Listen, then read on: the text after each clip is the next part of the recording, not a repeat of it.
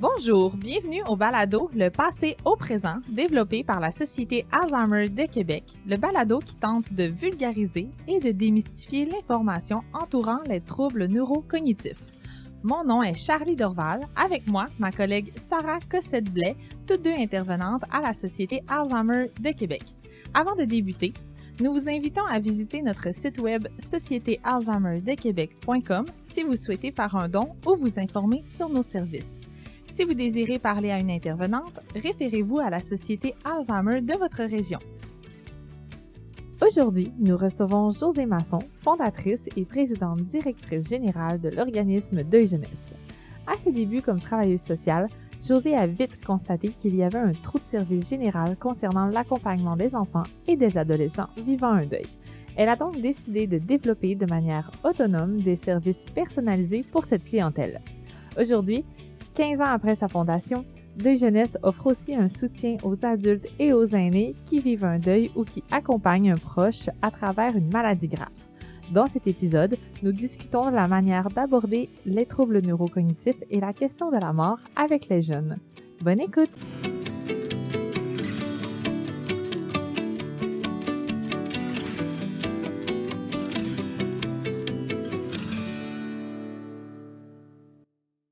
Bonjour José Masson. Bonjour. Bienvenue. Merci. Merci d'être là, vraiment. On apprécie vraiment que tu aies répondu à notre invitation.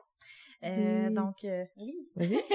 Donc, euh, tu es fondatrice de l'organisme Deuil Jeunesse euh, et présidente, directrice générale. Donc, euh, en fait, si tu veux commencer par te présenter brièvement ton parcours, euh, puis dans le fond, qu'est-ce qui t'a amené là à, en fait, à vouloir fonder cet organisme-là, puis à vouloir venir en aide aux jeunes principalement, puis euh, la clientèle aussi, euh, dans le fond, si tu peux nous en parler un petit peu pour commencer. Parfait. C'est une, c'est une grande histoire. Je vais essayer de la mettre euh, plus, plus, oui, c'est ça. En fait, ben moi, je suis travailleuse sociale. Ma profession, c'est ça. Depuis que je suis toute petite, je veux être une travailleuse sociale auprès des jeunes. Alors ça, moi, c'était inscrit, c'était inscrit dans, dans mon cœur, dans ma tête. Alors, je suis travailleuse sociale et ma carrière débute en CLSC. Alors, j'ai été le près de 13 ans en CLSC dans le secteur famille, enfance, jeunesse auprès des enfants de 6-12 ans. Donc, moi, j'ai toujours été attirée par euh, plutôt la délinquance euh, et rapidement, ce que j'ai réalisé dans les dossiers puis dans les discussions avec mes collègues, c'est que souvent quand il y avait de la délinquance, il y avait des drames antérieurs. Exemple, vive la mort d'un papa, d'une maman.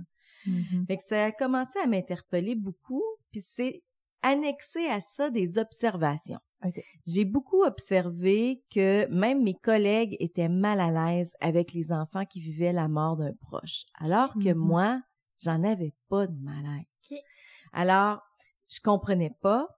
Je suis vite euh, arrivée euh, dans un ça s'appelait le groupe de planification des mesures d'urgence. Quand il arrivait un suicide dans une école ou quand il arrivait des drames qui touchaient une collectivité, ben moi, je faisais partie des intervenants qui étaient déployés.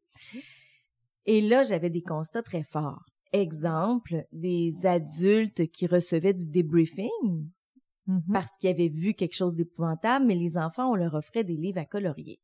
Ils avaient vu la même chose.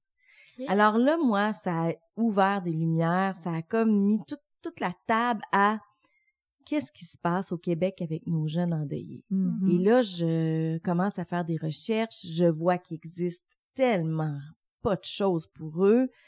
Je regarde ce qui se fait de l'autre côté de, de l'océan, en France. Je vois que c'est très médical.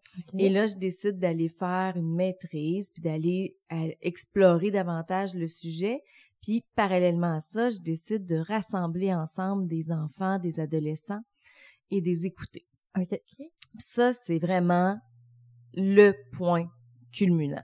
C'est là, là, que des jeunes m'ont dit, les adultes nous volent notre histoire en nous Ah cachant, en mentant, en Ah. disant pas la vérité. Ils nous prennent pour des cons. Ils parlent en anglais quand ils devraient parler en français. On le Mhm. sait qu'ils disent des choses par rapport à ça.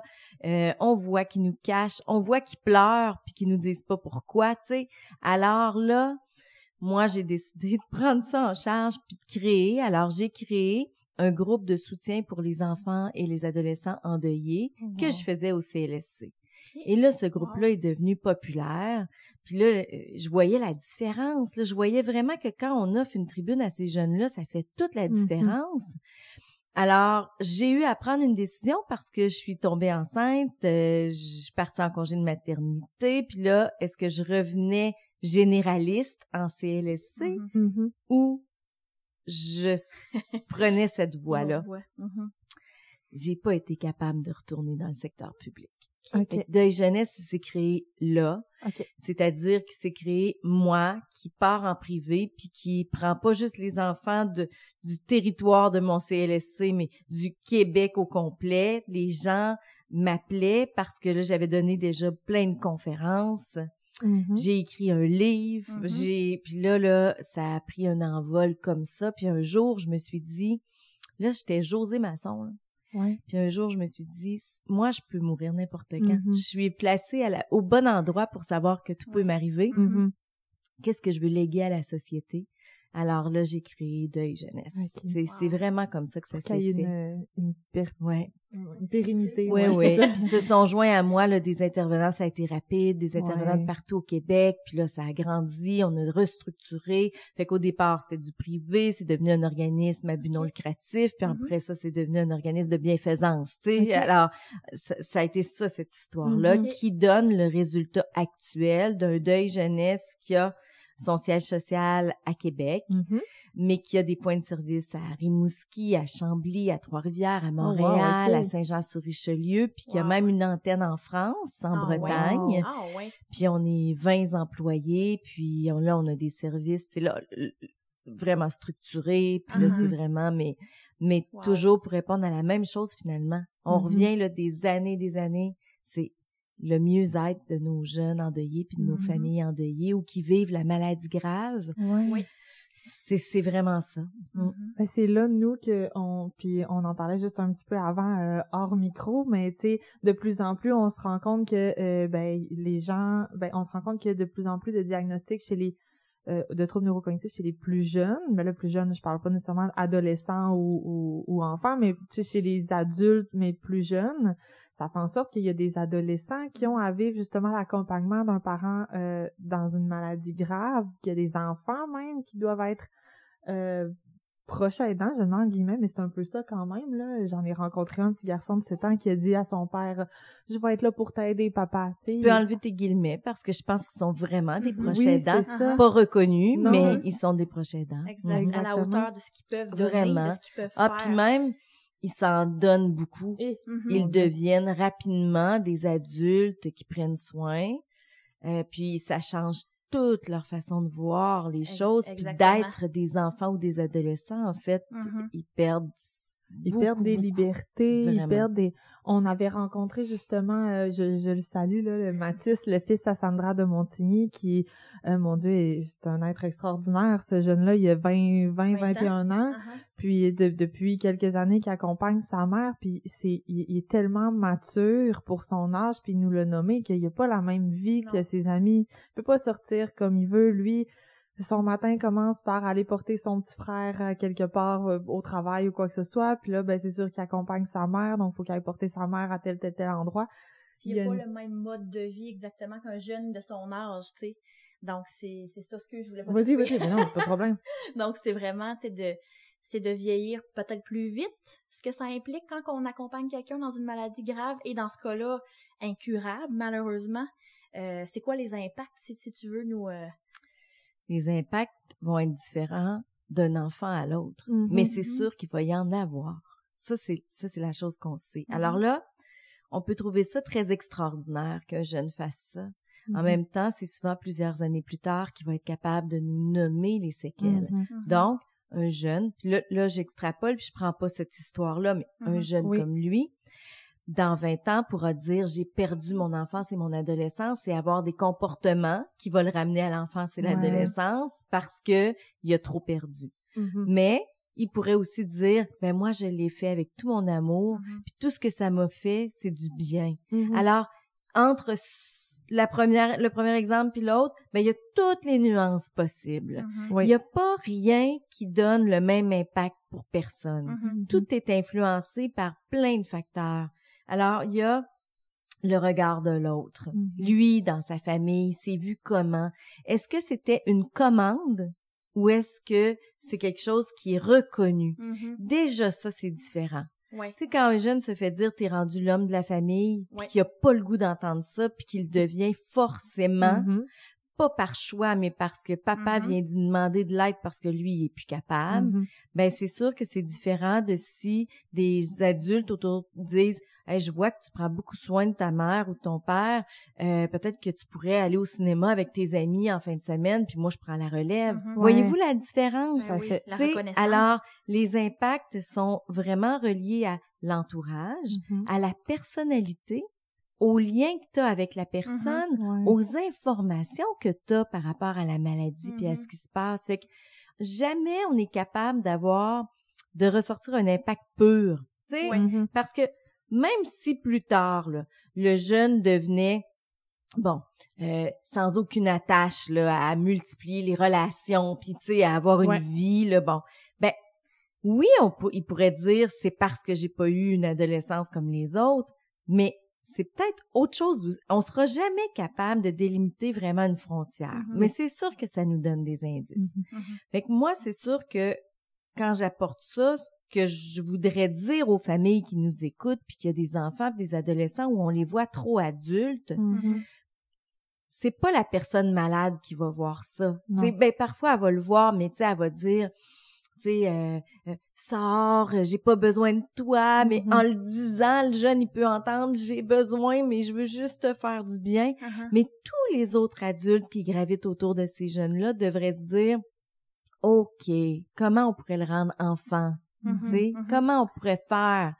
On va-tu aller à faire telle activité, telle activité? On lui dit, appelle des amis, euh, on va sortir, tu sais, reçoit, tu sais, fais des loisirs. Mhm. Mhm. Il y a rien de mieux que de permettre à des jeunes qui soit sont parentifiés, hein, on appelle ça comme ça, là, la parentification, quand ils deviennent comme des, des parents de leurs parents, là, Ouais. euh, ou qu'on les voit être trop matures, là, tu sais, qu'on se dit, là, tabarouette, là, ben, il y a rien de mieux qu'une activité sociale avec des jeunes de leur âge. Ah, wow. Ça, ça va leur faire du bien. Fait que c'est pas obligé d'être quelque chose de dispendieux. C'est pas obligé, tu sais, euh, juste de l'inscrire le midi sur des, tu sais, à des activités. Peu importe, mais Mhm. Ça, là, ça va le ramener dans son enfance, adolescence, puis même ça va lui changer les idées. Ouais. Parce qu'il y a une chose qu'on est sûr, c'est que ces enfants-là qui prennent soin Mhm. à l'école, ils pensent pas juste aux mathématiques Non, et au ils français. pensent à, à la Ils maison se demandent ça va être comment quand ils vont revenir, puis Mhm. est-ce que là est correct, puis tu sais quand t'es rendu là, ça t'habite tellement. Comme un aidant adulte. Oui, ben oui, il y a pas de lâcher prise. Exactement. Alors, c'est ça qu'il faut juste avoir comme réflexe en tant que famille, c'est de dire comment on va faire pour permettre un petit lâcher prise à ces jeunes-là pour Mhm. qu'ils pour que il ait pas l'impression de perdre leur enfance puis Mhm. leur adolescence. Exact. Puis, tu sais, les, les parents sont un peu en- entre, ils peuvent être un peu entre deux parce que je prends exemple sur euh, une dame que je connais, son mari, bon, il y a des, des troubles cognitifs, elle a deux adolescentes, puis les deux adolescentes sont très, ben, tu sais, elles veulent vivre leur vie, puis c'est tout à fait normal, mais elle, en tant que proche aidante qui commence à être extrêmement épuisée parce qu'elle travaille, elle, ben, elle aimerait ça avoir plus de soutien de ses enfants, mais d'un autre côté, elle sait que c'est pas nécessairement leur responsabilité. Tu sais, il y a, il y a, il y a tout ce- cet entre-deux-là qui peut être complexe à gérer en tant que, Mhm. que parent, tu sais. C'est tellement difficile, tu sais, d'être un parent et de t'occuper de ton de ton conjoint ou de ta conjointe. C'est ça ramène à plein d'autres tâches. Mhm. Fait que moi j'aime ça donner des trucs là. Ouais. tu sais, il y a des choses qu'on peut faire. On peut écrire toutes les tâches qu'on fait dans une journée. Tu sais, je pense que les, les adolescents sont pas capables de réaliser à quel point ça peut être complexe et ardu une journée à prendre soin de l'autre, OK? Mhm. Fait qu'on Mhm. peut écrire tout, tout, tout. Le lavage, la vaisselle. En plus, je ramasse votre linge, j'avoue, les filles, je fais ci, je fais ça, OK? On peut tout écrire ça. Et regarde, faire un genre de conseil de famille Mhm. et là, dire, moi, si j'en avais déjà, là, trois, quatre de moins, ça, m'aiderait. Alors là, OK, on donne des responsabilités comme ça. Après ça, on en refait un autre petit conseil de famille, puis on recommence, tu sais, fait que tranquillement. Fait qu'ils deviennent pas des adultes, ils font des tâches, puis bien souvent, c'est des tâches qui leur reviendraient. Oui. Puis c'est Ouais. même des tâches que nous, dans nos familles, on donnerait à Mhm. nos jeunes. C'est juste Mhm. que là, il y a des laissés-aller. Dans la Mhm. maladie, Ouais. Ouais. le parent qui n'est pas atteint, parfois va lâcher prise sur un peu la discipline puis tout Mhm. ça parce qu'il y en a ras-le-bol. Ben oui. Ah oui, totalement. Ouais. Fait que pis c'est normal. Fait qu'il faut juste se rasseoir. Fait que ça, c'est un truc qui marche vraiment. Moi, je l'ai tellement vu marcher. On a même, j'ai même des familles qui les mettaient en, en petits, qui les découpaient, qui les mettaient dans un, petit plat, là. Ok. Puis tu piges chaque semaine une nouvelle Mhm. tâche, tu sais. Ben, ça allège. Ben oui. Mhm. Puis ça démontre aussi euh, un peu c'est quoi le vrai quotidien d'un Mhm. parent quand nous on est à l'école puis qu'on est ado, on voit pas tout ce qui se fait, tu sais. Non, Ouais. exactement. Ça doit être euh, ça doit être quand même complexe de faire de faire comprendre à un jeune qui soit ado, c'est sûr que ça doit être différent enfant adolescent, mais Mhm. de faire comprendre qu'est-ce qui se passe avec son parent, puis où ça s'en va, puis c'est mettons là, je, je prends vraiment un exemple en contexte de trouble neurocognitif, d'essayer de comprendre c'est quoi la maladie, Mhm. puis comment ça se fait que ben papa il c'est censé être lui l'adulte puis il est pas capable de faire euh, telle telle telle activité ou s'il faut tout le temps que je l'aide ou Il y a quelque chose d'important dans ce que tu nommes, puis je pense que c'est important que les, je- que les gens l'entendent, c'est comprendre, Mhm. c'est peut-être pas ça l'objectif qu'on devrait avoir. Le premier objectif, c'est donner les informations. Parce que le cerveau de nos jeunes se développe pas comme le nôtre. Il est pas au même point que nous. Fait que je comprends, je comprends Oui. qu'on voudrait qu'ils comprennent. Ouais. Mhm. Mais, tu sais, si t'as deux jambes en moins puis je te dis cours, t'as bien beau savoir qu'il faut que tu cours, Mhm. mais tu peux pas. Ben, parfois, on donne des informations à des jeunes, on veut tellement qu'ils comprennent, mais. Ils sont pas là. Mhm. Ils, ils peuvent pas saisir les complexes flous. Ils peuvent pas saisir, tu sais, certaines Mhm. choses parce que cognitivement, ils sont pas rendus là ou humainement, ils sont pas rendus là. Tu sais, comprendre. Moi, j'ai compris c'était quoi aller faire l'épicerie le jour où j'avais 20 pièces dans mes poches puis qu'il fallait que je la fasse tout seul Mhm. parce que j'étais rendue à l'université puis que là, fallait que je la fasse. Et là, Ouais. j'ai compris pourquoi ma mère elle disait non pour les, les céréales que je céréales, voulais. ouais. Bon, ben. Pour comprendre, souvent, il faut aussi vivre, Vivre. d'une certaine façon. Mhm. Fait que comment on peut comprendre les adultes? Sais, comment on peut comprendre ce qu'on comprend pas? Exemple, euh, on connaît pas le, le fonctionnement du cerveau. Puis là, on, on explique la maladie avec le fonctionnement du cerveau. Mais si Ouais. on sait pas c'est quoi le fonctionnement du cerveau, Mhm. on va regarder puis on va faire... Hmm. Mhm. Alors, information, c'est la première chose. Souvent, souvent. Puis on n'essaie pas qu'ils comprennent. Alors, on essaie juste qu'ils entendent. Papa ne peut plus faire ça. Mhm. Maman ne peut plus faire ça. Maman, par moment, elle peut, par moment, pas. Mhm. Euh, OK? Alors, Ouais. on le dit. On le répète. On le répète. Alors, par expérimentation, Mhm. ils vont se mettre à saisir que c'est comme ça et l'intégrer Mhm. OK. ça prend de la patience et de la tolérance. Ouais, hein. Mais si on fait, si on pense, ça c'est l'erreur que les adultes vont faire souvent, si on pense qu'en le disant une fois, puis là on appelle notre voisine pour dire OK, je l'ai dit là, puis il a compris. Mhm. C'est Mm. souvent c'est- une une erreur. première. Mais, mais oui, ça marche pas. Mhm. Non, Mhm. il a pas compris. Il a entendu qu'il y a quelque chose de particulier. Ouais. Après ça, il va entendre, tu sais. Puis plus on est dans les détails, mieux c'est. Les adultes ont souvent peur des détails, là. Ils se disent, ben, tu sais, je vais pas le traumatiser avec tout. Exact. Ouais. Mais, tu sais, plus ils savent, plus ils font partie de la même histoire que les adultes Mhm. et plus ça va les amener à dire, oh, je peux pas demander ça à papa parce Uh-huh. qu'il peut plus faire ça. Ah, je Mhm. peux pas. Tu sais, ils vont, fait que ça, la compréhension, elle va se passer par l'expérimentation puis par l'information. Mhm. Fait que pas juste une fois on s'assoit puis on dit. C'est pas fini, là, ça commence, en ça fait. Ouais. commence. Uh-huh. Et là, en même temps, ce qui est intéressant, c'est que les jeunes vieillissent, donc le cerveau continue à se développer, Mhm. et là, ils font des liens, puis là, à un moment donné, ah, tu sais, on est au Mhm. diapason. Mais c'est Ouais. long, ça, Mhm. c'est long. Ouais. Fait il faut pas forcer la compréhension, faut juste s'assurer qu'ils entendent vraiment ce qui se passe. OK, je comprends. Puis souvent, on a, on a peur en tant qu'adulte de dire les choses telles qu'elles sont aux Mm-hmm. enfants parce que, comme tu as dit tantôt, bon, on veut pas les traumatiser ou ah, sont peut-être trop jeunes pour entendre ce genre d'histoire-là ou ah, tu sais, faut pas... Jusqu'où on peut aller dans ce qu'on peut dire puis ce qu'on peut pas dire à un enfant? Qui est traumatisant. Et je suis convaincue de ce que je vous dis. Convaincue, là, à 110% Ce qui est traumatisant, c'est de savoir qu'il se passe quelque chose puis de pas savoir puis ce qui se pas passe. Mhm. La, ce qu'on sait pas dans la vie, on l'invente. Mhm. Et habituellement, les enfants sont bons pour inventer pire que ce que c'est. Ben oui. Ouais. Puis même si vous dites oui, mais c'est grave, ouais, mais ils, ils inventent pire pareil. Mhm. Ce que ça veut dire, c'est que ça déclenche l'anxiété. Ben ça déclenche l'anxiété. en fait. Oui. Et là, ça fait des vies parallèles.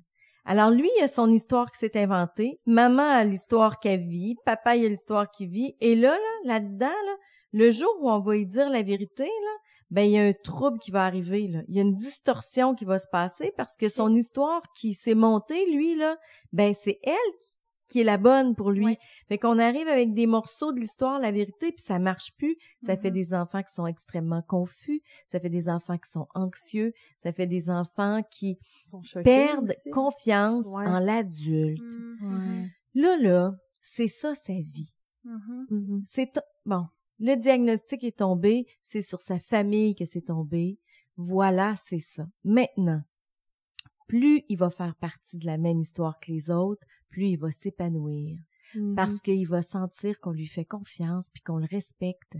Alors, de toute façon, là, il les voit, les choses.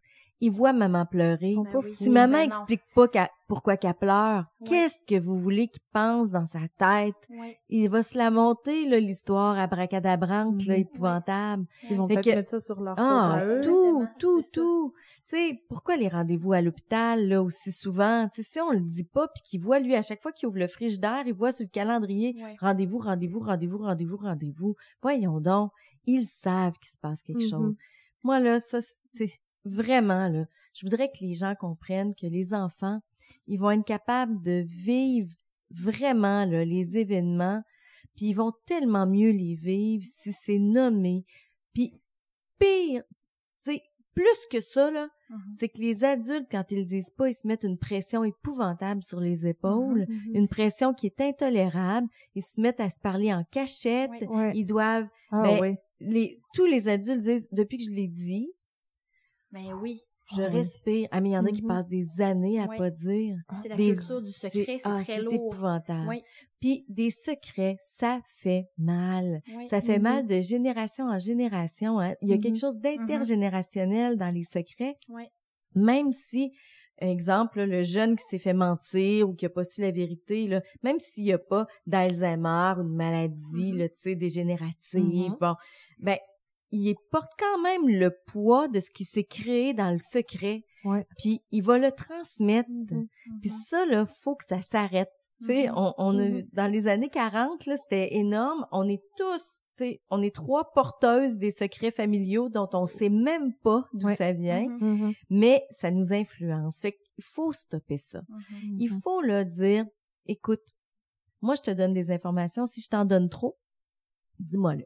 Ouais, c'est ça. Oh, ah, On va demander la limite, elle est où? Accompagne-moi dans tes besoins et ta limite. Mhm. L'adulte doit cesser de penser pour le jeune. Mhm. On doit visiter ce qu'il est pour savoir quand est-ce qu'on s'arrête puis quand est-ce qu'on continue.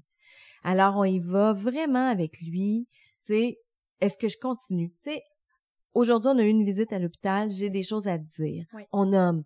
Est-ce que je continue? Mhm. Veux-tu qu'on prenne un break? Mhm. Veux-tu qu'on? Tu On va tu vérifier. te sens comment? Ouais. on, on, on y va comme ça. Ok. Ben c'est en fait ce que tu dis, ça nous ça me fait vraiment penser à notre approche centrée sur la personne qu'on utilise avec les gens qui ont un trouble neurocognitif, c'est de partir de la personne elle-même, puis là en l'occurrence le jeune, puis de partir de ses besoins, voir ben tel comportement s'expliquer par un besoin qui est sûrement pas répondu, c'est c'est la même approche. C'est pareil. Complètement. C'est ça. À chaque fois qu'un parent m'a dit dans ma carrière, ah, quand je vais lui annoncer, il va faire une crise, il n'y a pas eu de crise. Ouais. Les souvent, parents ont toujours peur. Mais oui, ils ont des peur. L'adulte aussi Mais se oui, monte un scénario catastrophe vis-à-vis de la réaction anticipée du Oui. jeune. Mais oui. Puis ça. là, là, on, arrêtons le scénario plus vite parce que ça les empêche de manger, de dormir, de tout. Mhm. Alors là, regardez, là, on vient de l'apprendre aujourd'hui. plus tôt possible, Mhm. disons-le, nommons, nommons les choses avec nos Mhm. jeunes. Mhm. Puis là, à, à ceux qui seraient tentés de me dire, oui, mais il y a déjà des troubles, tu sais, il est déjà hyperactif, il y a déjà des troubles anxieux, il y a déjà... Ouais, mais inquiétez-vous pas, là, s'il y a ça, là, il est tellement sensible à ce qui se passe dans sa maison que déjà, il va le vivre, la différence. Fait que ça... Ça aidera pas la Non, situation. vraiment pas, parce mais qu'il va non. s'en rendre compte de toute manière. Mais Puis non. des fois, il y a des frictions parce que justement, lui il est dans l'incompréhension. Fait qu'il y a des frictions qui peuvent se faire Mhm. entre les, le- lui et ses parents. Oui. Ça empire Puis, la puis les enfants sont capables de scier entre la peine et la joie, tu sais. Ouais. Ils vont être capables d'entendre ça, puis après ça, d'aller jouer avec leur ami, puis de vraiment jouer. Ils sont Ouais. capables. Mhm. Peut-être Fait- plus que les adultes. Ben en oui, ben oui, parce que les... Ben, prenons là un exemple, là, euh, euh, prenons un exemple, ben justement, dans la mort. Oui. Oui. On va voir des adultes au salon funéraire ne faire que pleurer, Mhm. mais des enfants, ils vont jouer Ils vont autour du cercueil, puis ils vont courir, puis quand leurs cousins, leurs cousines vont arriver, puis ouais, tu sais, ça va être le fun, puis ils veulent sortir Mhm. dehors. Ça choque. ça choque les raison. adultes, Ça ça peut cho- choquer oui. parce qu'on se dit, ben là, on est dans un endroit euh, où est-ce qu'il faudrait comme être triste, comme quand quelqu'un pouffe de rire dans une cérémonie. Tu sais, on, on comprendra pas alors que l'enfant, Ouais. tout à fait, Ben il est oui. capable de faire Ben ça. là, On pense que c'est un manque de respect. Oui, Mais mais, non, non. on devrait applaudir ça parce que c'est son cerveau qui lui Mhm. permet de scier entre ça. Un jour, on l'a pu, ça. Ce même enfant-là, un jour, il va vivre un drame quand il va être adulte, puis il va le pleurer tout le temps comme le les adultes. Oui. Mais là, Ouais. là, il est à un moment de sa vie où il peut, ça peut être filtré, cette histoire-là. Tant mieux, tant Mais mieux, oui. tant mieux. Alors, il faut vraiment pas avoir peur. Il faut, tu sais, il y a pas d'enfants qui vont reprocher à des adultes de leur avoir fait confiance, mais tous les enfants qui n'auront pas su vont reprocher aux adultes de ne pas leur avoir fait confiance. Ouais. Puis quand on parle du deuil aussi, euh, le fait de- d'avoir été, de, tu sais, qu'on ait menti à l'enfant, euh, ça probablement que ça ne l'aidera pas à faire son deuil par la suite non plus, euh, suite au décès, mais, par exemple, d'une personne, ou même, nous, on parle beaucoup des deuils blancs dans le cas d'un trouble neurocognitif, mais le fait de s'être fait mentir, ça, c'est sûr, probablement, en tout cas, que ça doit pas aider à faire son deuil de la personne. Ben non, mais je te le confirme. En fait, là, c'est que tu passes pas ton temps à apprendre à vivre sans l'autre, tu passes ton temps à être fâché contre celui qui t'a empêché de vivre la maladie de l'autre alors que t'aurais pu Uh-huh. en profiter. Ah, ouais. Tu sais, c'est terrible de savoir là que papa a l'Alzheimer, OK, à un stade où, où c'est trop avancé pour que je puisse lui dire des choses que Mhm, j'aurais dit mhm. si j'avais su deux ans avant. Tu sais, tu sais, Mhm. Mhm. c'est- Ouais. et, et là, là, ça va se dire, mais ça va se dire de pire, rendu à l'âge adulte, ça va être, mais c'est épouvantable, qu'est-ce qu'ils ont fait de moi? Et des regrets aussi. Ah. Ben oui, ben oui. c'est- c'est de la rancœur, des regrets, un sentiment de trahison, un sentiment de pas être important. Ouais. Hey, ça touche l'estime de soi, Ouais, ben oui, ça touche tout. Ouais. Vraiment, là, je voudrais que les gens comprennent que des enfants, c'est pas des bibelots, c'est des êtres humains qui ont droit à leur histoire puis qui vont grandir dans une histoire puis que plus on leur fait confiance, plus cette histoire-là, ils vont pouvoir en tirer des bénéfices et des euh, des apprentissages positifs. Mhm. Puis on se rend pas compte à quel point les enfants, on, on, on pense que bon, euh, vu qu'ils sont encore petits, puis ils comprennent pas nécessairement tout ou peu importe, ils, ils ont pas encore tout vu. On pense que justement il y a certaines choses qu'ils comprendront pas, donc on leur dira pas ça sert à rien parce qu'ils comprendront pas. Mais ils comprennent tellement plus que ce qu'on pense quand on leur explique bien les choses, puis quand on prend le temps de les écouter. Puis Moi on, c'est l'impression que j'ai, tu sais. on revient à ce qu'on disait tantôt et ça se peut qu'ils comprennent pas Oui. comme on voudrait, mais ils vivent, ils s'adaptent à on Mhm. s'adapte à grand-papa qui se rappelle plus de notre nom. Exactement. Puis là, là, on prend une feuille, puis on écrit notre nom, puis on se la met sur notre, tu sais, notre Mhm. chandail quand on, quand on arrive à l'hôpital pour voir grand-papa ou qu'on Mhm. arrive à la maison.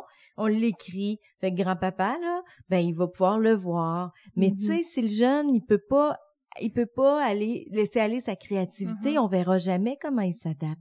Ouais, tout à fait.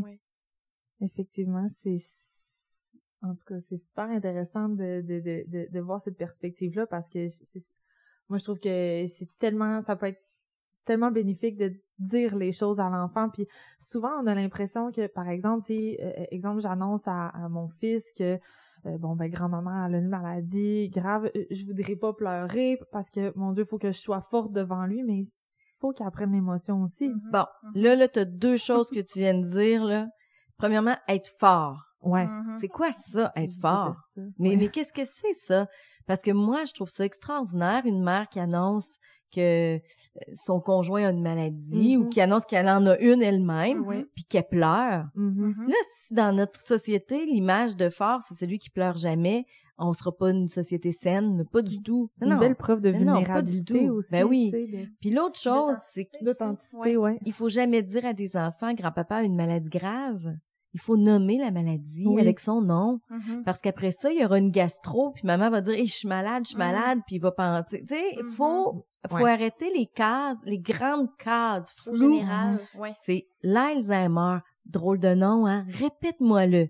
Là, il va le répéter. Je vais te l'écrire. Puis je vais... Et là, on peut dessiner, puis expliquer c'est quoi en général l'Alzheimer, ne sachant pas si sur grand-papa, ça va être la même chose. Tu sais, parce que on en sait des concepts, on Mhm. Ouais. sait, OK? Mhm. Mais en même temps, même la maladie, elle est unique, puis Oui. elle va se démontrer de façon unique. Ouais. Fait qu'on va dire, habituellement, c'est comme ça que ça se passe. Mhm. Maintenant, grand-papa, ben, c'est au un jour à la fois qu'on va voir comment que c'est. Oui, l'accompagnement, dans le fond, je sais pas à quel point chez de jeunesse, dans le cas d'une maladie grave, c'est quoi la proportion euh, qui est en lien avec les troubles neurocognitifs. Mais dans le cas des troubles neurocognitifs, c'est vraiment le deuil blanc, c'est de, de perdre la personne cognitivement avant de la perdre physiquement. Euh, alors que ce qu'on entend souvent hein, en, en lien avec le deuil, c'est la perte définitive de la personne. En quoi c'est différent l'accompagnement d'un enfant ou d'un adolescent dans le deuil blanc versus dans l'accompagnement du deuil là, après la mort, le décès de quelqu'un? Ben, premièrement, je voudrais spécifier aux gens que le deuil blanc, c'est un terme qui est très adulte, Mhm. Oui. qui est compris par des adultes, Mhm. inventé par des adultes. Tu sais, Mhm. ça, ça va. Fait que là, moi, je vais me faire la représentante des enfants et des adolescents. ben, tu sais, ils sont pas... Tant que la personne est là, Mhm. elle est encore là. Mhm. Puis oui, la voix différente. Comme tu vois différente ta maman qui a le cancer, puis qu'à un moment donné, elle peut plus parler, puis tu sais que bon, tu sais, tu, tu vois dépérir, tu vois changer, mais tant que la personne est là, elle est là, et dépendamment de l'âge que t'as, ça se peut que tu sais, même si elle est là, puis qu'elle se rappelle de rien, puis que tu sais, elle, elle- elle est plus fonctionnelle, ben tu sais, on n'est pas là-dedans, pas du tout Mhm. c'est vraiment la présence physique qui est, tu sais, chez les jeunes qui fait que les vivantes, Mhm. que son cerveau soit là ou pas là, on vit la séquelle de tout ça, mais tu sais, deuil blanc pour un jeune, c'est quelque chose de très, très compliqué à comprendre. Donc, on va l'accompagner dans s'adapter à ce que ça fait comme différence. Quand- ça, c'est certain. On va le faire dans la maladie grave, on va le faire dans les troubles Mhm. comme l'Alzheimer. On va le faire dans euh, dans les maladies dégénératives comme la sclérose en plaques. Ouais. On va le faire vraiment dans quelle était ta vie d'avant, quelle est ta vie de maintenant, sur quoi tu as du contrôle, sur quoi t'en as pas, Mhm. qu'est-ce que ça te fait? OK? Tu sais, on, on va être beaucoup, beaucoup, beaucoup dans cet accompagnement-là. Et comment tu voudrais que ça se fasse, puis comment tu voudrais passer tes messages à maman qui est malade ou à grand-maman qui est malade? Tu sais, Mhm. comment on va faire pour préparer finalement la Mhm. mort? Mhm. Alors, je comprends que les adultes vont le vivre très différemment, mais les enfants, il va falloir qu'on accom... Tu sais, faut pas qu'on prenne pour acquis que parce que ça dégénère, puis parce que ça va moins bien, puis parce que là, exemple, ils parlent plus, ils bougent Mhm, plus, ouais. Qu'ils savent qu'il va avoir une mort, puis que bientôt il verra plus la personne. Mhm. Ça, c'est important. Si c'est pas nommé qu'il va mourir quand on sait qu'il va mourir, Mhm. le jeune se préparera pas à la mort. Il peut penser que ça va être comme ça pour le reste de sa vie. Grand-papa va être dans un lit, puis il bougera pas, puis il parlera pas. Mhm. OK. Très important. Fait que vous comprenez que l'adulte, lui, il a intégré Ouais. ce deuil blanc-là, donc il se dit, il sait que la mort va être au, tu sais, à- à- quelque part. quelque loin, part. c'est ça. Mais si on dit pas ça à l'enfant, puis qu'on lui dit c'est normal que tu réagisses, t'es en deuil blanc, puis qu'on se dit Ouais. il va comprendre, Non, non, non, non, non, non, jamais, jamais, jamais. Mhm. Quand là les médecins nous donnent l'information là que ça se peut là que, là, la fin de vie approche là, Mhm. ben Faut le nommer. faut le Faut nommer. le nommer. Idéalement, il aurait fallu nommer avant, là. Quand Mhm. on apprend, par exemple, le diagnostic, par exemple, bon, euh, j'ai un enfant de 10 ans, Mm. euh, puis j'apprends, par exemple, que moi, j'ai l'Alzheimer et tout ça, puis que, ben, tu sais, le- l'espérance de vie, euh, on peut dire euh, maximum 15-20 ans, 10, maximum. 15 ans, ouais. C'est ça, 10-15 ans, oui. Euh, dans le fond, est-ce que je devrais, dès l'annonce du diagnostic, en sachant, moi, je le sais que c'est dégénératif et que ça va avoir un impact sur mon espérance de vie, est-ce que dès ce moment-là, je, je peux le nommer ça à l'enfant? C'est une maladie, bon, en gros, à quoi ça ressemble? Et ça veut dire, on, on parle déjà de la mort. Est-ce que tu suggères ça? Tu sais, moi, j'ai pas vraiment de limite. Tu sais, vous parlez à la Mhm. personne qui a le moins de limites possible. Ok. Première chose. Idéalement, faut que l'adulte soit bien avec le fait de le dire. OK? Que ça- Si l'adulte lui-même est en choc de savoir Ben qu'il oui. reste 20 Mhm. ans, ben, il y a peut-être un travail à faire avant. On parle de 20 ans, donc on a du temps pour préparer ça. OK? Mhm. Euh, si c'était 20 jours, là, c'est aujourd'hui que je veux que, qu'il se soit Mhm. dit. Ceci étant dit, moi, José Masson, je le présenterai à mon enfant parce que ça peut aussi être très rassurant de savoir que maman a une maladie grave, dégénérative, ça touche le cerveau, ça... Oh boy! Moi, là, je reçois ça puis je suis jeune, dans ma tête, elle meurt demain. Tu sais, comprenez-vous, là? Ouais. Je comprends. Alors, de dire, tu sais, des calendriers, là, il en reste peut-être 20, tu sais, Ah, ok. 20 calendriers. Mm. Oh, Ah. mon C'est encore alors, loin. ce qu'on pense, fait que là, je vous amène juste à ce qu'on pense en tant qu'adulte qui va traumatiser, OK? Ouais. Peut Ben, peut juste soulager. On parle avec des enfants, là, toujours en calendrier, en page de calendrier, en ligne de calendrier, puis en carré de calendrier. Ça, là, ça aide vraiment. Ils connaissent Mhm. ça. Ben oui. un- c'est ça. Fait que si Ouais. on sait que grand-papa, là, il reste peut-être trois jours, là, ben, c'est trois cases. Ok. Oh, je vais lui dire que je l'aime aujourd'hui, Ah, parce c'est que je- Oh, les trois cases, là, c'est pas beaucoup. Mais s'il reste Ouais. trois calendriers pour nommer que j'aime grand-papa, j'ai du temps, on t'a dit. Ouais. Comprenez-vous, Mhm. là, tu sais? Ouais. Fait que, moi, pour moi, tout se dit. Je pense qu'il y a des rythmes à respecter chez Mhm. des gens. Mhm. Il y a déjà une appropriation qui doit être faite de ta propre maladie Ben oui. avant d'en parler. Fait qu'il faut mesurer l'urgence. Fait que Mhm. moi, je vous parle à vous, vous êtes des intervenantes, je- vous m'appelleriez, je dirais, quelle est l'urgence? C'est quoi le temps qu'il y a devant? Plus il y a du temps, plus on peut. Par contre, si c'est ça qui nous fait pleurer, ben il va falloir le nommer parce qu'il va Mhm. falloir mettre des mots sur nos larmes. Il va falloir que nos jeunes comprennent qu'est-ce qui nous fait pleurer. Puis il y a quelque chose qui peut être intéressant aussi, c'est c'est que les médecins, que les gens comme vous, tu sais, les Mhm. infirmières, embarquent avec le jeune puis donnent des informations. Tu sais, la recherche peut amener des changements aussi. Fait qu'on parle de Mhm. 20 calendriers, mais peut-être qu'un jour, il y aura quelque chose qui va faire. On n'aurait jamais pensé que les gens qui avaient le sida. Un jour, Pour pourraient, Mhm. hein, euh, pourrait s'en sortir. non, oui, on pourrait jamais qu'on Mhm. pensait ça. Quand moi, là, j'étais au CLSC puis qu'on les accompagnait dans la mort, jamais on aurait pensé ça. Et ça, Mhm. m'a- et, et oui, ça arrive. Donc, il y a quand même, une partie qui peut être intéressante à explorer avec les jeunes. Et c'est là que les jeunes peuvent devenir bénévoles pour l'association de l'Alzheimer, puis participer à des activités, puis à des marches, puis à ci, puis à ça, puis s'intéresser.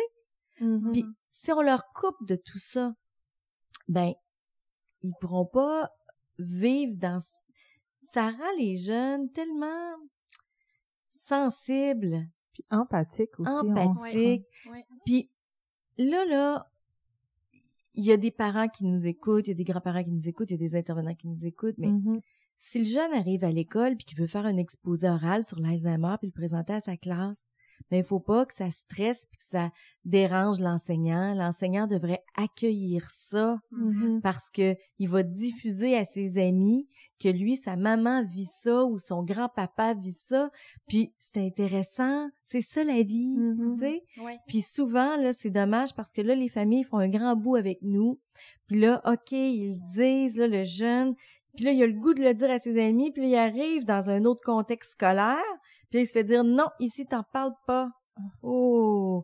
Alors, il faut qu'on arrive à être une société conséquente, cohérente. Nos enfants, tu sais, faut qu'ils soient capables de parler de ce qu'ils vivent, puis il faut Mhm. pas leur leur mettre des bâtons dans les roues. Puis c'est là qu'on voit qu'en tant qu'adulte aussi, puis ce que tu dis, c'est ça aussi, c'est qu'on a encore tellement de tabous, non seulement par rapport à la maladie, mais par rapport à la mort. Les gens sont mal à l'aise d'en parler. Mhm. Euh, quand quelqu'un vient de perdre quelqu'un dans sa famille, euh, peu importe, euh, les gens aiment mieux se retirer que de, de tu sais, d'aller mettre une main sur l'écoute ou ouais. Exactement. Puis les gens nous le disent, même avec la maladie, dans le cas des troubles neurocognitifs, la maladie fait tellement peur que le réseau s'écarte. Oui. Les gens ont Les tendance gens- à banaliser ça aussi, dire ah ben, euh, on Ça est va. avec toi ou oh pauvre toi, tu sais. Ça s'arrête Ou là. ils remettent sur les épaules de la personne malade. Appelle-moi quand tu auras besoin. Oui. Mais les gens, les, les proches aidants nous le Ben disent. oui. pas. Mais non, Quand est-ce que je suis censée l'appeler, moi? J'ai Non, besoin. J'ai besoin. Oui, mais je sais pas de quoi j'ai besoin. C'est ça.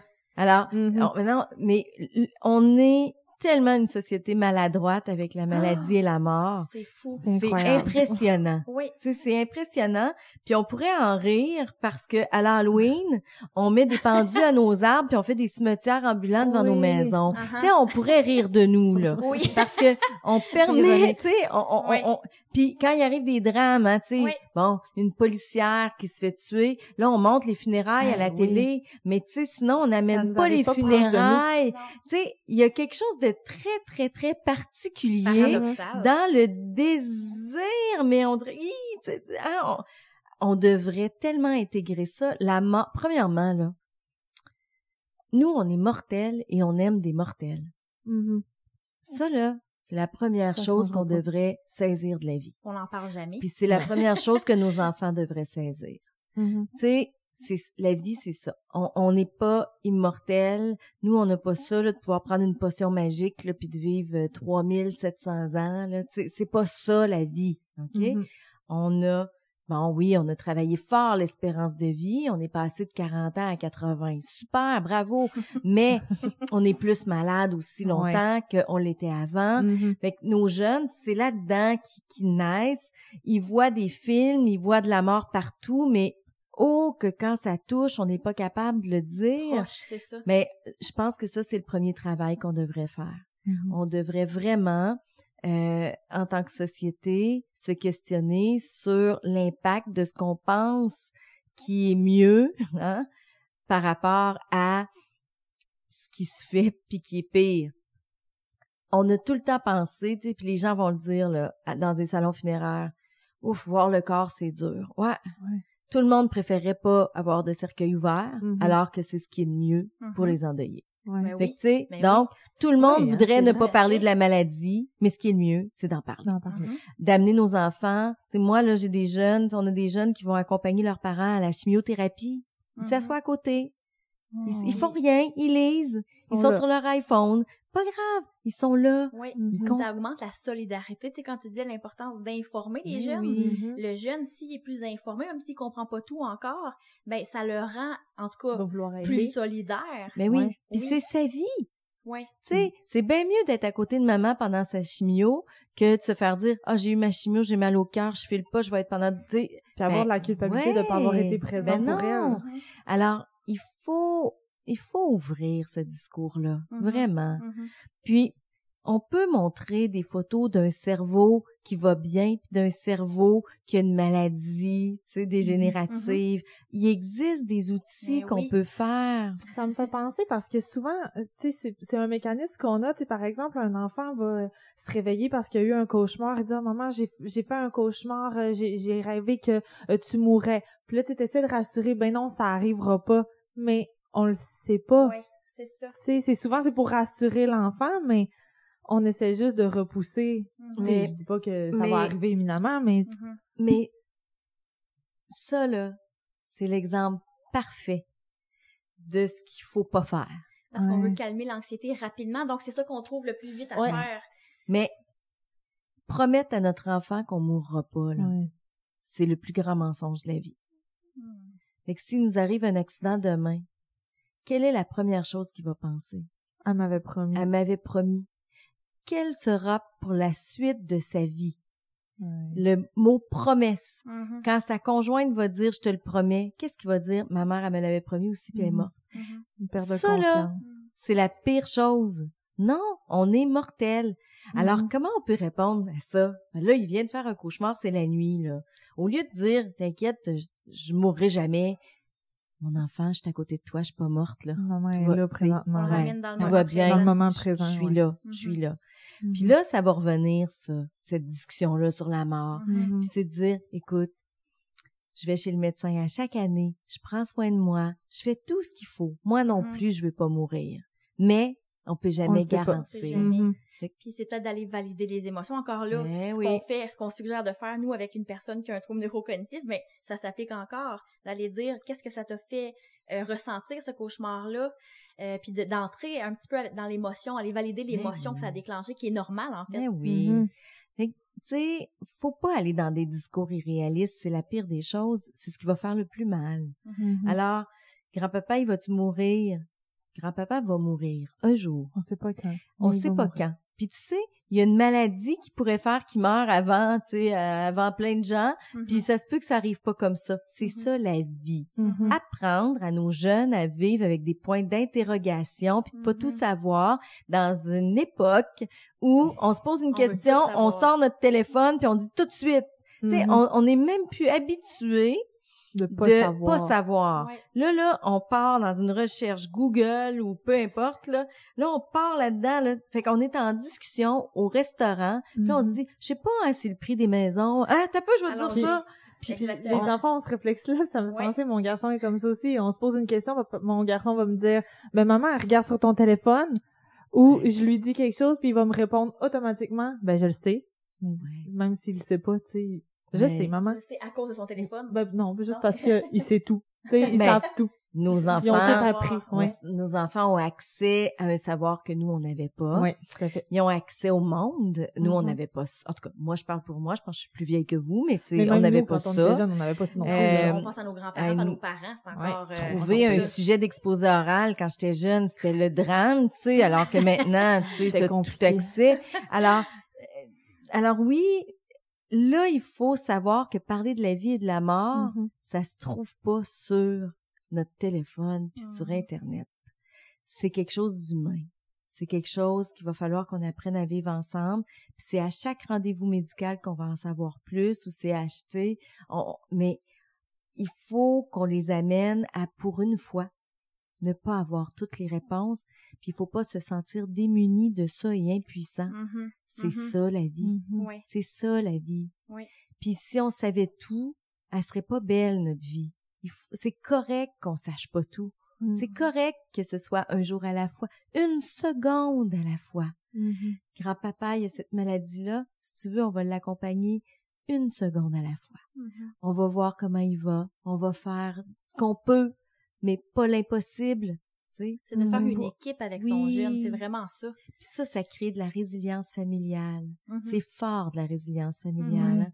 C'est d'apprendre ensemble que tout, tout ce qu'on est unis là, nous permet de poursuivre notre vie avec des moments difficiles, oui, mais avec aussi des moments de bonheur, des moments de joie, des moments lumineux. Mhm. On se rend compte aussi que oui, on peut être là pour eux dans les, les, les moments tristes, mais eux aussi peuvent être là pour nous. Tu sais, Ben on, on oui. s'imagine pas à quel point les enfants justement Oui. peuvent être rassurants Ben oui, dans des situations. ils vont chercher la petite boîte de Kleenex, puis Ah ils oui. nos yeux, puis ils nous Ils vont toujours les nommer cheveux. les mots. Ben Puis oui. pas juste dans un contexte de maladie, mais on le voit dans, sais, peu importe, un parent qui a de la peine ou qui va moins bien, Mhm. des fois, là, ça va popper l'enfant, il va sortir quelque chose, puis Ouais. wow, tu sais. Oui, Puis on- fait. Eh, Puis on parle d'émotions, puis il y a quelque chose qui me vient en tête qu'il faut que les ad- adultes aussi fassent attention, c'est que souvent, on aurait le goût d'effacer l'émotion. Ouais. On aurait le goût de la prendre en charge, de la prendre sur nos épaules, de Mhm. l'enlever à nos jeunes. Mais elle est nécessaire. Mhm. Faut qu'ils Puis apprennent à la vivre. Oui, puis un enfant qui pleure, faut pas lui dire arrête de pleurer. Mhm. Non, pleure. Oui. Pleure. Ça fait du bien.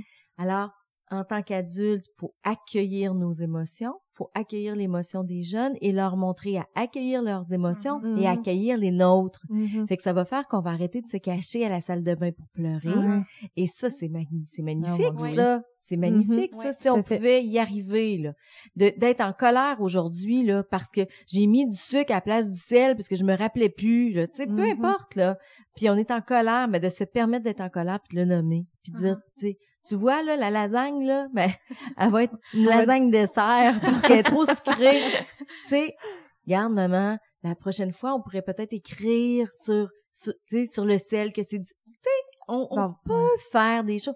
Mais si on cache tout, on pourra jamais les intégrer. Non, puis ça veut dire de ne pas leur apprendre à, vivre justement la, la, vie humaine entièrement. Si on cache les émotions puis qu'on leur apprend pas justement qu'ils peuvent vivre les leurs, ben c'est comme c'est comme de, de manquer un, bout d'éducation si on ben veut là. Ah, éducation émotionnelle. après ça quand ils vont avoir des difficultés, ils sauront pas nécessairement comment les gérer ben parce, parce qu'ils l'ont pas appris, ils l'ont pas, appris. Ça. Ah, mhm. Alors là, ça va devenir tragique. C'est ce qu'on voit avec nos personnes âgées, c'est que ben, je dis souvent les messieurs, je vais pas généraliser, mais les messieurs c'était des hommes monsieur forts, puis euh, mais maintenant, quand ils ont des difficultés, c'est difficile d'aller les chercher, puis de parce qu'ils n'ont pas besoin d'aide, ils n'ont pas besoin de personne, puis non, tout va bien. Mais parce que dans leur temps, c'est ça, on parlait de faiblesse. C'est ça, montrer ses émotions égale faiblesse. Donc mm-hmm. là, on assiste aux impacts de ça aujourd'hui quand nous, on reçoit des prochains aidants. Ben, on, les voit, ces dynamiques-là et tout ça, puis ça vient... Euh, ça vient vraiment comme euh, freiner le cheminement. Mm-hmm. Il faut passer par-dessus une grosse, une grosse roche tu sais, des patterns ancrés qui sont comme... Euh, Alors, pour arrêter de freiner, il faut accueillir. Mm-hmm. Moi, je pense que le mot, là, c'est accueillir. L'enfant rit, on accueille son rire. L'enfant pleure, on accueille ses pleurs. L'enfant pose des mm-hmm. questions, on accueille ses questions. On n'est pas dans l'accueil, on n'est pas obligé de trouver toutes les réponses. Mm-hmm. On n'est pas obligé d'enlever les larmes. Accueillir là, c'est d'accueillir. Ça là, les gens devraient apprendre ça, juste à accueillir arrêter de s'angoisser dès le départ. Puis après ça, on écrit nos questions, puis on vient le poser à des gens qui vont nous normaliser ça. Mm-hmm, tu sais, mais mm-hmm. première affaire, l'accueil. Mm-hmm. Tu sais, accueillir la différence, accueillir que nos enfants sont pas comme nous, qui ont pas les mêmes préoccupations. C'est sûr, ils ont pas de budget à tenir eux autres, ils ont pas un horaire de vie comme le nôtre. Tu sais, c'est c'est sûr qu'ils ont pas les mêmes préoccupations. C'est sûr qu'on se comprend on n'est pas au diapason jamais dans une famille, mais mm-hmm. d'accueillir que c'est ça. Juste accueillir. Moi, j'avais une question avant de l'oublier. euh, tu sais, on parle, on parle des adolescents, on parle des enfants, mais même dans l'enfance, euh, la question, est-ce qu'il y a un âge minimal? Euh, tu sais, comme mettons, j'ai un enfant de trois ans. L'enfant de trois ans, là, bon, Là, bon, la mort, euh, qui est un concept, euh, bon, puis à trois ans, qui est tellement éloigné. Oui, vraiment. Mais là, la maladie, puis, par exemple, euh, je veux, je veux, je viens d'apprendre que mon père, par exemple, a un trouble neurocognitif. J'ai un enfant, mettons, de 7 ans, j'en ai un autre de 3 ans. Bon, ben, comment? Est-ce que 3 ans, c'est trop jeune? Puis là, je, me doute un peu de ce que tu vas dire selon ce que tu as dit tantôt. Mais, puis j'imagine que ça va être dans comment, ça va être les outils qu'on va changer pour annoncer. Mais à trois ans, là, par exemple, qu'est-ce qu'on fait? Qu'est-ce qu'on dit? Fait que là, moi, je pars de ton exemple. Mm-hmm. Trois ans, sept ans. On n'annonce pas à celui de trois ans différemment que celui de sept ans. On les prend ensemble. Pourquoi? Parce qu'il y en a tout le temps un premier puis un dernier. Puis je vais vous dire, là, juste de savoir que tu as été le dernier à l'apprendre plus tard, pas à trois ans, tu t'en fous à trois ans. Uh-huh. Mais rendu là à Noël, quand tu as 20 ans, euh, moi, je me rappelle que, tu sais, mon frère le suit avant moi, puis ça m'a... Mm-hmm. Ouais, ça se peut que ça dérange, OK? Mm-hmm. Trois ans, sept ans, ensemble. On dit la vraie chose, la même chose. OK? Maintenant, c'est les questions qui vont être différentes, celui de mm-hmm. trois ans puis celui de sept ans. Mais celui de trois ans, il risque de même pas avoir de questions. Il va l'avoir entendu. Mais ce que ça va faire, c'est que ça va permettre à celui de 7 ans de s'adresser à son frère quand même s'il veut lui en parler, mm-hmm. tu sais, au lieu que ce soit des silos dans une même famille. OK? Fait qu'on dit la même chose, puis il y a pas d'âge minimum, il y en a pas. Même si c'est pas parlé puis qu'il fait juste des gazouillis, même si c'est un petit bébé, prenons-le avec nous, prenons-le avec nous, c'est tout. Ça va juste nous apprendre à en parler devant, tu sais, toutes sortes, sortes d'âges. C'est tout. Prenons-le avec nous. Alors, on sait très bien qu'ils vont réagir différemment. Mhm. Celui de 7 ans n'a pas le même lien avec grand-papa. Il n'a pas la même façon de voir la vie, il n'a pas le même contact. Il a vu plein de films sur la mort, tu sais, il va avoir pas. Celui de 3 ans, on n'est pas rendu là du tout. Fait que celui de 3 ans, il va juste pas être un boulet, là, tu sais. Mhm. Mais, mais il va savoir. Mhm. Fait qu'il va savoir que ça se peut que maman pleure. OK? Oui. Puis maman pleure pourquoi? Maman pleure pour ce que je t'ai raconté à cause de ce que grand-papa vit? Ah, OK. Mm-hmm. OK? OK? comprends. OK? c'est ça. Bon, il, com- il dira pas ça à trois ans. Il va retourner dans ses jeux, il va retourner dans ses affaires, mais il va regarder. Puis ça va faire partie de son développement. Mhm. Alors, non, on va pas baliser ces choses-là. Pas Mhm. du tout. Ça va lui permettre de mieux saisir ce qui se passe autour de lui, puis de, de faire des liens entre Ouais. les différents événements. À trois ans, des liens, c'est tough. Mais Ouais, tu sais, mais, il va avoir entendu, puis on n'aura pas tenu celui de sept ans dans le secret. Parce Ouais. que ce qui se passe habituellement, c'est qu'on dit à celui de sept ans, puis on dit, pense pas trop à ton Ah. frère, il le sait pas. Mais ça, là, c'est la pire chose à faire, c'est qu'on on met de la honte. À chaque Ouais. fois qu'il y a du secret, Ouais. il y a de la honte. Tu sais, si on dit, là, Exactement. OK, on explique là, que à 42 ans, on a l'Alzheimer. Puis qu'on dit à notre enfant, dis-les pas à l'école, s'il te plaît. On est en train de lui dire que c'est honteux. Exact. Ouais. Indirectement, là, on est en train de lui dire ça. a quelque chose de On pas devrait pas là. faire ça. Mhm. Mhm. On devrait vraiment lui permettre de le nommer à qui il veut. Mhm. Vraiment, il a le droit, il a une vie sociale. Hein? Alors, on devrait lui dire, tu sais, qu'il a le droit d'en parler. Donc, oui, il faut, quand l'information est donnée à l'enfant, il faut plus après ça, tu sais, mettre cadre Oui, un autour parce que ce que ça provoque, malheureusement, c'est des sentiments, tu sais, de honte, de confusion. Je peux en parler à qui? De bord, je vais aussi. mettre un silence. Dans le silence, hein, tu sais, Oui, dans le c'est une charge silence. de plus. ça. Oui. Imposer le secret à quelqu'un Ouais, d'autre, ouais. déjà que c'est lourd pour soi-même. Mm. Puis un enfant, un Puis secret, c'est pas facile à tenir. Mais là. non. Puis là, si on lui demande de tenir le silence, tu sais, ce qui s'exprime pas s'imprime. Là, il reste pogné avec tout ça en dedans de lui. Et là, ben, on ramasse Mhm. ça quelques années plus tard, là. Ben, c'est complètement... En fait, des fois, je dis qu'à Deuil Jeunesse, on passe 80% de notre temps à réparer des maladresses d'amour d'adultes, Ouais. puis 20% à vraiment être au cœur des séquelles de la maladie grave ou de la mort d'un proche. Mhm. parce qu'il y a vraiment beaucoup, beaucoup, beaucoup de choses qui nous arrivent qui vraiment sont directement reliées à des décisions d'adultes qui ont été faites avec amour. Hein? Je suis pas en train de juger. Hein? Je suis protéger. Tellement dans la bienveillance quand je Mhm. dis ça. Là. C'est fait avec amour parce qu'on veut pas les faire pleurer, mais on comprend plus tard que j'aurais dû les faire pleurer parce que là, ouf, c'est une bombe à réaction. ils là. pleurent aujourd'hui ou Oui. sont fâchés aujourd'hui. Puis comprenez-vous comment le travail est dur à faire pour nous après parce que là c'est dans le relationnel avec avec l'adulte là.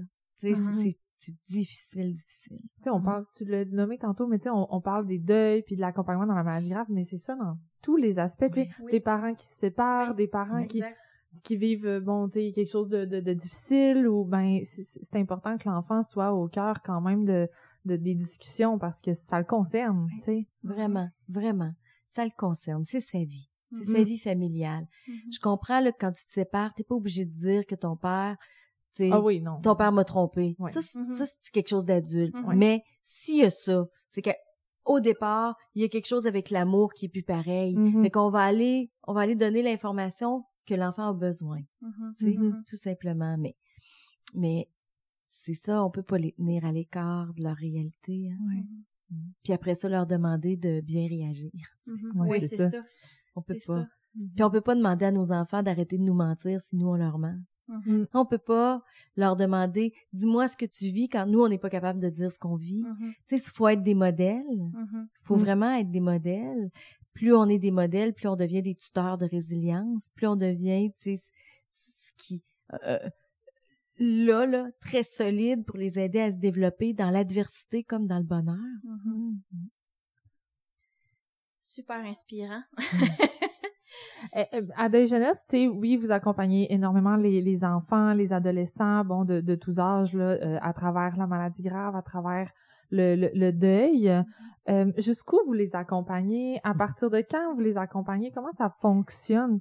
On les, appa- on les accompagne dès le début, dès le premier appel, Mhm. mais on, nous, on n'a pas de, de, Pas de de limite. d'âge, puis on accompagne les familles puis les adultes aussi. Mhm. Aussi, ça, c'est Aussi, intéressant. Oui, ça, il faut le Vraiment, mentionner parce vraiment. que de par le titre de Ouais. jeunesse, Euh, vous suivez, vous accompagnez autant des adultes puis des aînés aussi. Oui. Dans leur deuil, leur cheminement. Vraiment. Oui. Donc oui. ça, c'est important. Mais votre, euh, si on peut dire, votre tasse de thé ou L'expertise, pourquoi j'ai donné le nom de deuil jeunesse, c'est que ça existait pas. Fait que l'expertise, au départ, c'était mm-hmm. juste les jeunes puis mm-hmm. les adolescents, là, les enfants puis les adolescents. Mais là, après ça, c'est puis les parents, évidemment. Mm-hmm. Oui. Bon. Là, après ça, ben, moi, je je fais des balados, ça n'existait pas dans le temps, mais, je passe à la radio, j'écris un livre, puis là, il y a mm-hmm. des adultes qui disent, mais moi, c'est cette philosophie-là que je veux. Ben, on les a, on a commencé à les prendre, alors on, notre mission s'est élargie parce que les gens nous l'ont demandé. Mm-hmm. on, on, les prend, oui, on a des personnes âgées, mm-hmm. on a des adultes endeuillés dans leur enfance, hein. il y en a qui sont endeuillés, là, d'une maman depuis 65 ans, puis qui viennent nous voir, tu sais, puis c'est c'est extraordinaire. Là. Oui. Mm. Et je veux juste revenir sur ce que tu nous as déjà dit euh, quand on se parlait, on s'est parlé auparavant. Euh, tu nous disais la notion de faire son deuil. J'ai beaucoup aimé ça quand tu as dit ça. On dit souvent, ben, cette personne-là n'a pas fait son deuil. Mm-hmm. Euh, dans ce cas-là, quand ça fait des années, hein, on aurait tendance à dire la personne n'a pas fait son deuil. Mais toi, tu disais, tu, tu mettais une belle nuance. Tu disais faire son deuil est-ce qu'on peut vraiment euh, y a, faire Compléter son deuil? Un deuil? Exact. Ben, il y a une fin à ça, tu sais. Tu me fais sourire parce que faire son deuil, ça vient de l'école ancienne d'étapes de deuil qui déterminait qu'il y avait un début et une fin, qu'un jour il y avait la réorganisation, point. Fermer la parenthèse. Mm-hmm. Ben, quand tu utilises ça comme modèle, ben c'est sûr qu'une personne va dire c'est beau, j'ai passé partout, je, je, je ferme le dossier. Hmm. La réalité c'est pas ça. Moi ça fait 26 ans là, que je travaille auprès des endeuillés, j'en ai jamais vu qui ont fait ça. Tu fermes pas ça. Fermer la parenthèse voudrait dire que tu fermes l'amour puis toutes les émotions que ça représente. Mm-hmm. Alors moi je suis beaucoup plus dans vivre son deuil, accepter tout ce qui monte peu importe ça fait combien de temps. Mm-hmm. Parce que c'est pas vrai. Tu vis la mort de ta maman, tu sais, t'as, 12 ans, ta mère meurt. C'est pas vrai que dans deux ans, c'est terminé. Tu vas avoir 30 ans, puis tu vas encore réagir à la mort de ta mère, puis tu vas peut-être décider de ne pas jamais avoir d'enfant à cause de ça. Ben, mm-hmm. t'es dans le mm-hmm. deuil de ta mère 100% quand t'es là-dedans. Puis quand tu pleures 25 ans plus tard, c'est des larmes d'amour. C'est apprendre à vivre sans l'autre, là. Ça se fait pour la vie, ça. C'est qu'à chaque moment, il y a des moments où tu vas t'ennuyer, puis il y a des moments où pas. Tu sais, c'est correct comme ça. C'est non linéaire. Ben, non, c'est pas ça du tout, du tout, du tout. C'est une oscillation. C'est vraiment ça. Alors, quand les gens se forcent à faire leur deuil, ils se forcent à plus avoir d'émotions. Et là, ils, ils reviennent nous voir plusieurs années plus tard puis ils disent j'ai pas fait mon deuil, ça va pas. Puis là, on fait juste replacer les choses puis mais c'est normal de pleurer encore. Mm-hmm. Ce qui est pas normal, ce qui est ce qui va être inquiétant et alarmant, c'est quand mm-hmm. une personne n'est pas capable de fonctionner. Mm-hmm. Tu sais quand t'es pas capable de refonctionner dans ta vie suite à la mort d'un être cher, c'est sûr que là moi, j'ai des lumières rouges qui allument puis on va tout faire pour qu'il recommence à fonctionner, mais pas oublier la personne puis pas pu être en deuil c'est que les gens associent que le mot deuil égale le chagrin intense, la crise, la, tu sais, mm-hmm. ben non, ça, ça va changer, mm-hmm. ça va évoluer, ça va se transformer, mais ça se pourrait que le chagrin intense remonte le jour où oui. tu te fais annoncer ta propre ben mort, exemple, mm-hmm. puis que là, tu, tu, retournes dans ce chagrin. Il y a plein de choses de la vie qui vont ramener. Puis ça se peut qu'on revive nos deuils à travers euh, nos enfants, puis les, les, deuils de nos enfants. Par exemple, si moi j'ai perdu mes parents quand j'avais 12 ans, puis que ma petite fille, elle a 12 ans, là. Ben oui. Ben, ça s'extire pas de la vie, ça. Tu, t'enlèves pas ça avec un couteau puis tu dis c'est beau c'est fini tu sais tu te recules pas en disant c'est beau je l'ai fait comme un château, château un château de sable puis tu dis il est beau, là, c'est fait, c'est fini, j'y retouche pas. Mais non, ça va t'influencer pour le reste de ta vie. Il faut aussi pas oublier que c'est pas parce que tu réussis à bien t'adapter puis à, vivre avec l'absence de l'autre que c'est un manque de respect ben de la personne mais qui non, est décédée. Mais non, ça m'est arrivé de voir des gens justement que par exemple le conjoint, sa conjointe décède, pas, pas capable de se faire une, une autre amoureuse par la suite parce que non, euh, je, je lui ferai jamais ça, comme si c'était un manque de respect ou c'était parce que bon, il veut pas l'oublier, mais t'oublies pas. des fois même, mm-hmm. comme si l'autre personne nous regardait d'en haut, mm-hmm. puis c'est ça par une espèce de, ouais, ouais. un manque de respect ou comme si c'est je veux tellement pas l'oublier mais tu l'oublies jamais la personne tu sais. Non. Les tu sais les gens vont souvent dire là j'y en parlerai pas j'ai peur qui tu sais d'y faire penser. Mm-hmm. alors dites-vous là qu'un endeuillé ça pense à tout, tout le temps. Ben oui tout le ben temps ils ont des photos, ils ont des objets. sais, la petite fille, elle a la bague de sa mère. Chaque fois qu'elle voit la bague, c'est sûr, c'est tout. Mais c'est mm-hmm. pas grave. Puis mm-hmm. oui, il y a des choix qui se font dans le deuil. Fait qu'un homme peut décider de ne pas avoir de conjointe. Mm-hmm. Puis un homme peut décider que trois mois plus tard, il a trouvé une autre perle dans sa vie. Tu sais, mais ça là, c'est que notre société, elle est très jugeante. Exactement. Elle est pleine de jugements. Tu sais, hein, tu as recommencé déjà à travailler. Hein, tu penses pas que ce serait le temps de recommencer à travailler? Tu sais, juste ça là, comme mm-hmm. exemple là, c'est c'est c'est porteur de jugement. Accueillir mm-hmm. que lui, il vit comme ça puis qu'il a décidé de se réinvestir trois mois plus tard. Ben c'est sa vie à lui. On en a une vie mm-hmm. qui a vivre comme il veut. Chaque cheminement, chaque cheminement est différent. Ben chaque personne a des besoins différents. Il y a des facteurs, tu sais, il y a plein de choses qui influencent. Fait il fait pas son sapin de Noël depuis que sa femme est morte. Pas grave. Peut-être que c'est trop. Sa famille veut qu'il le fasse faites-les pas pour lui s'il veut pas. Mm-hmm. Respectez qu'il veut pas d'en faire de sa peine de Noël. Mm-hmm. Tu sais, mm-hmm. respectons-nous. Ça là, c'est il est là le cheminement de société, tu sais, dans l'acceptation de la vie puis de la mort puis qu'on est mortel là. Mais c'est aussi après ça quand ça passe dans nos vies de respecter que on est tous différents dans nos besoins. Oui. Mm. C'est la chose la plus difficile à faire, l'accueil. Hein? Ah, oh, l'accueil de la différence, ça reste le, non-jugement. Puis le jugement, ça fait mal aux endeuillés, ça fait mal à ceux qui vivent la maladie grave d'un être cher, ça fait mal à mm-hmm. celui qui est porteur de cette mm-hmm. maladie-là. Mm-hmm. C'est c'est euh, le jugement. Tu sais, on voit une dame crier fort après sa fille au Walmart. Là. La première affaire ah, qu'on va ben faire, c'est qu'on va juger son comportement, mais mm-hmm. on sait pas ce qui s'est passé dans l'auto avant, on sait pas ce qui s'est passé, on sait pas ce qui se passe dans mm-hmm. sa vie, on le sait pas. Et peut-être une prochaine dente à bout, là. C'est correct, on veut pas ça de la violence pour nos enfants, mais la première chose qu'on va faire, c'est on va juger, on va pas se dire, elle a sûrement une raison, on va juger. Mm-hmm. Oui, tout à fait. J'avais autre chose, puis là, je viens d'oublier avec... Non, c'est correct. C'est c'est super intéressant de, d'aborder ce sujet-là parce qu'on le fait jamais aborder le sujet du deuil tu sais c'est comme tu dis c'est super tabou c'est épeurant aussi tu sais ça nous fait peur à nous fait qu'imagine mm-hmm. de devoir le, le nommer mm-hmm. mais euh, je pense que c'est euh, nécessaire. Mm. Puis en terminant, parce que je vois oui, le temps passer. C'est correct, euh, Si vous n'avez pas d'autres questions, euh, par rapport aux outils, moi, je suis déjà tombée, on en a parlé avec Charlie, là, je suis déjà tombée à la bibliothèque sur un livre, je me rappelle plus le titre, mais c'était un livre qui, euh, tu sais, qui avait un titre du genre euh, Mamie, Mamie est malade ou Mamie va partir, ou puis c'était vraiment raconté, dans le fond, la maladie d'Alzheimer pour les enfants. Donc, euh, puis on a vu sur votre site aussi qu'il y avait des outils. Bon, tu as dit que tu as écrit des livres et tout ça. Euh, peut-être pour les plus pour les adultes, je crois, pour accompagner son jeune à travers le deuil. Mais en termes d'outils, qu'est-ce qui existe globalement? Parce que c'est sûr qu'il doit y avoir plein de choses. Mm-hmm. Qu'est-ce qui existe pour les différentes tranches d'âge, pour les accompagner comme outils? Puis où est-ce qu'on peut se procurer ces outils-là? OK.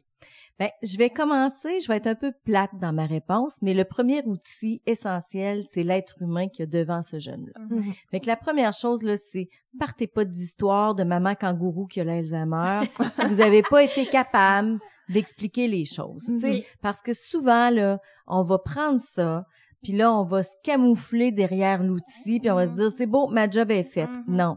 Fait que moi, je veux pas qu'il y ait d'outils utilisés s'il y a pas une discussion qu'il y a eu.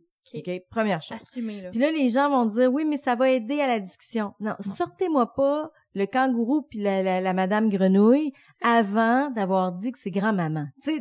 ça, là, pour moi, là, c'est primordial. Ensuite, il en existe tellement.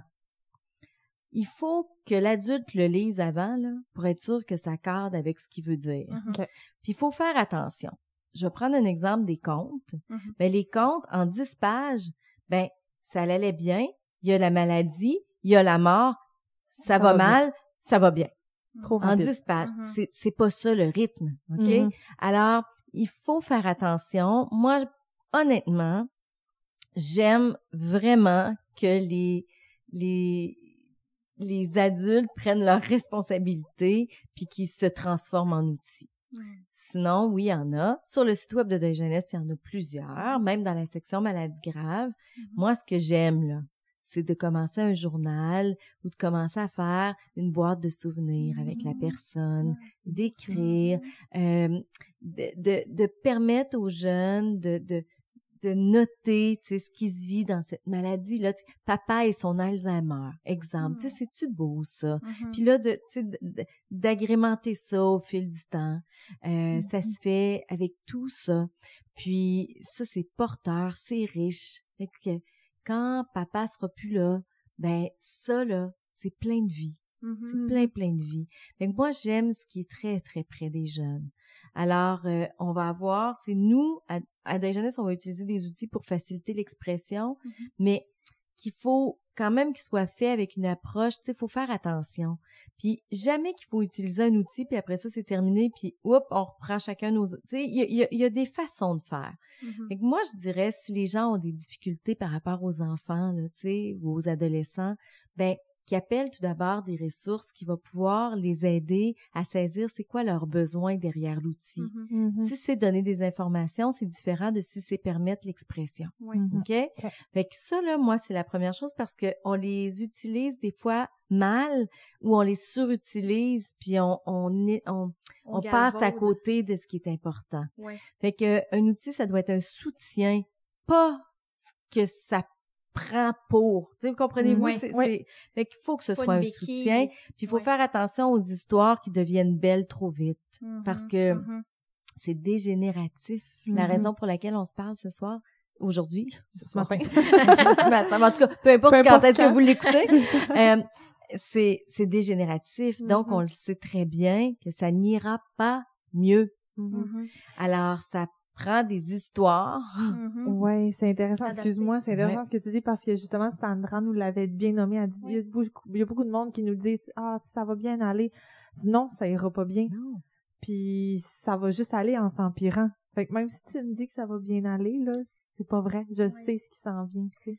C'est de la maladresse, C'est du malaise. C'est du malaise. C'est, c'est, encore là rempli d'amour, tu sais. Mais je comprends, mm-hmm. Sandra, de finir par être, tu sais, moi souvent je dis aux jeunes quand les gens te demandent comment ça va, dis-leur je vais en deuil.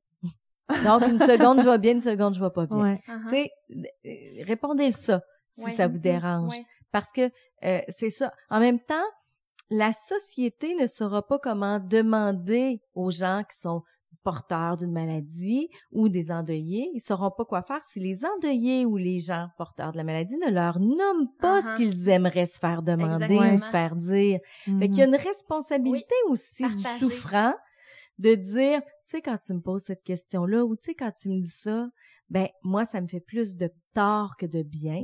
Alors, tu pourrais me dire, je suis là, à place. Mm-hmm. Dis-moi juste ça, que tu vas pas me laisser tomber. Tu sais, et là, cette personne-là, maintenant va faire attention à ce qu'elle dit, mm-hmm. va le dire à quelqu'un d'autre, c'est sûr. Ils vont dire, je me suis tellement senti mal, elle m'a dit ça. OK.